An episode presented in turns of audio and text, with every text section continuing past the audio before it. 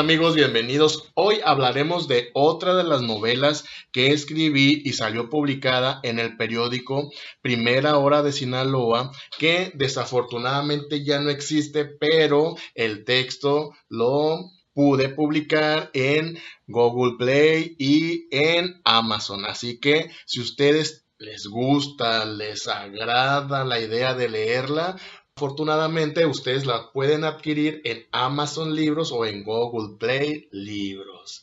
Esta historia se llama Bajo sospecha. Y fíjense que pasó algo curioso porque cuando hice Marea Roja, la primera historia que hice para primera hora, el editor de este periódico me pidió hacer otra historia distinta a la que había hecho anteriormente. Y me puse a pensar como, como la temática que voy a hacer y yo no estaba tan acostumbrado a estos tintes policíacos.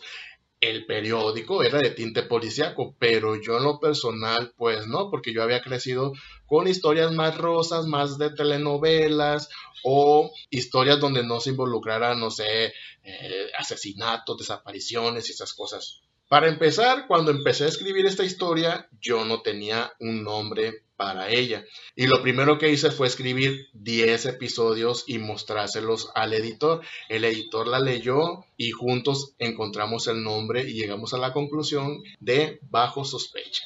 Esta historia corta de 60 episodios se publicó del 21 de septiembre al 11 de diciembre de 2015 hace algunos añitos. ¿Y de qué se trata esta historia? Ok, muy bien, pongan atención, no quiero llegar a spoilearles un poco la historia, pero pues si quieres saber un poquito, pues te tengo que contar algo. Bueno, la historia trata de dos gemelas, las dos muy diferentes entre sí. Por lo que dice la gente, una es muy buena y la otra es un demonio. Ok, un día una de ellas dos amanece muerta en su casa y la persona que la encuentra es la una de las gemelas, la buena.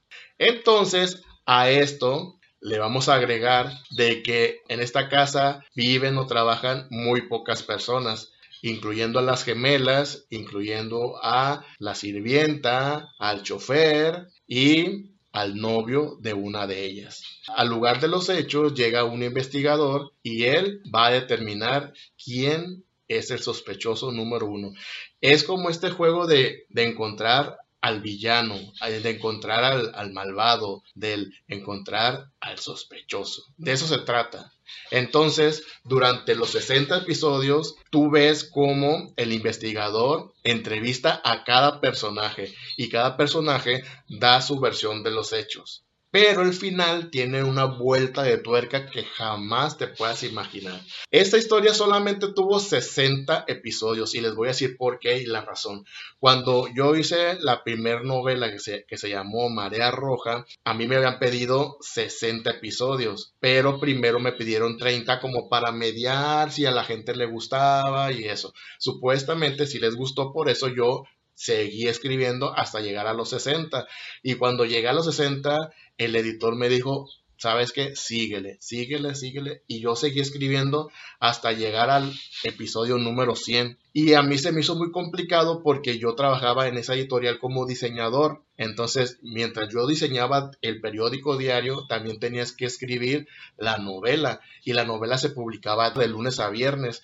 Entonces, pues yo tenía que tener varios episodios ya listos para después irlos publicando. Y no solo eso, en ese momento alguien me ayudaba con las ilustraciones, pero después las hacía yo, entonces tenía que escribir y aparte hacer la ilustración y aparte acomodarlo pues en la plantilla del periódico. En esta ocasión sí me ayudaban con, la, con, la, con las ilustraciones, las que están apareciendo aquí precisamente, y pues no, no pudo tener una ilustración mejor más que estas que están apareciendo y estoy bien agradecido con el ilustrador porque él me preguntó cómo las quería, qué tipo de personajes y a mí se me ocurrió que tenían que ser blanco y negro y con un tono rojizo y creo que funcionó bastante bien. La historia llegó a los 60 episodios porque yo, la, yo desde que empecé a hacer la, el primer boceto me agarré, escribe, escribe, escribe, escribe, escribe, hasta que de plano dije, ¿para qué escribo episodios de más, va a ser pura paja. Entonces me quedé con 60, le dije al editor, ¿sabes qué? Nada más voy a escribir 60 y así se va a quedar. Y eso fue lo que hice. Y al parecer la historia funcionó tan bien que me pidieron hacer otra historia, pero ahí yo le cambié un poquito. Pronto les voy a platicar de qué se trató esa historia. Por lo pronto, Bajo sospecha es una historia de mucha intriga, de encontrar al asesino y buscar cuál de todos los sospechosos es quien realmente asesinó a la gemela. ¿Qué les parece? ¿Les gustaría leerla? Algo que también sucedió fue que el periódico cerró sus puertas en Culiacán. Entonces, pues tuve que cerrar bajo sospecha antes de lo acordado. Entonces tenía como 28 o 30 episodios y todavía no había escrito el final.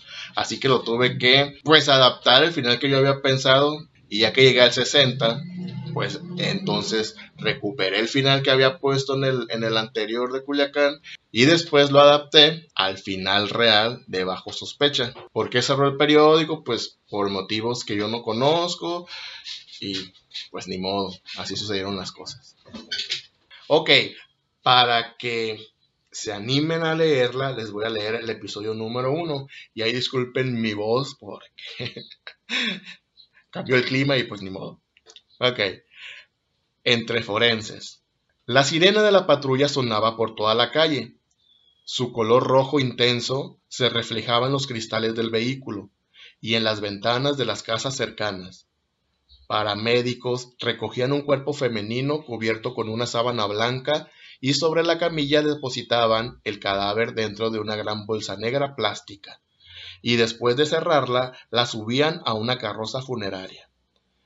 Mientras el Ministerio Público confirmaba el asesinato de la joven, otra mujer idéntica a la Oxisa salía del edificio custodiada por dos agentes, quienes la llevaban esposada de manos. Los vecinos curiosos no daban crédito a lo que miraban detrás del área acordonada. Una de las gemelas había muerto, y al parecer era Maritza, la que todo el mundo odiaba, y al mismo tiempo no creían que Clarisa la hermana bondadosa hubiera cometido tal crueldad contra un ser humano. Algunas voces escuchaban molestas por el acto y otras contentas por el resultado. Otros aseguraban que Fidel, el novio español de Clarisa, mantenía un amorío secreto con Maritza, y que seguramente él había planeado el asesinato. Se lo merecía la tal Maritza, ni ella sola se aguantaba la pobrecita. Era tan sangrona y pedante, dijo una vecina. Los peritos salían silenciosos de la casa de los Domínguez, ubicada en la esquina de la tercera cuadra de la colonia. El llanto de una madre desconsolada no dejaba ni un instante de silencio. Juana la sirvienta y don Chepe el chofer trataban inútilmente de apaciguar con palabras de aliento a doña Marisela, la madre de las gemelas. Esto no fue una casualidad. Aquí todos son sospechosos, dijo un agente de seguridad. Y bien, se oye buena la cosa, ¿verdad? Entonces, si ustedes quieren descubrir al asesino de Maritza, entonces córranle a Google Play Libros o a Amazon y descarguen bajo sospecha de John Chesco Blandela. Y les tengo una sorpresa. A las primeras 10 personas que me digan cómo se llaman las gemelas, les voy a mandar bajo sospecha en PDF directo hasta su correo electrónico. ¿Qué tengo que hacer? Ok, muy bien. Poner el nombre de las gemelas en la parte de los comentarios, estar suscrito a nuestro canal y decirme que quieres el libro. Y yo con mucho gusto te lo voy a mandar. Y bien, muchas gracias. Nos vemos en la próxima cápsula con un libro distinto y muy pronto sorpresas para ustedes. Tú eres como un sueño y yo tan solo soy un pobre soñador. Tú eres como un sueño y de ese sueño nunca quiero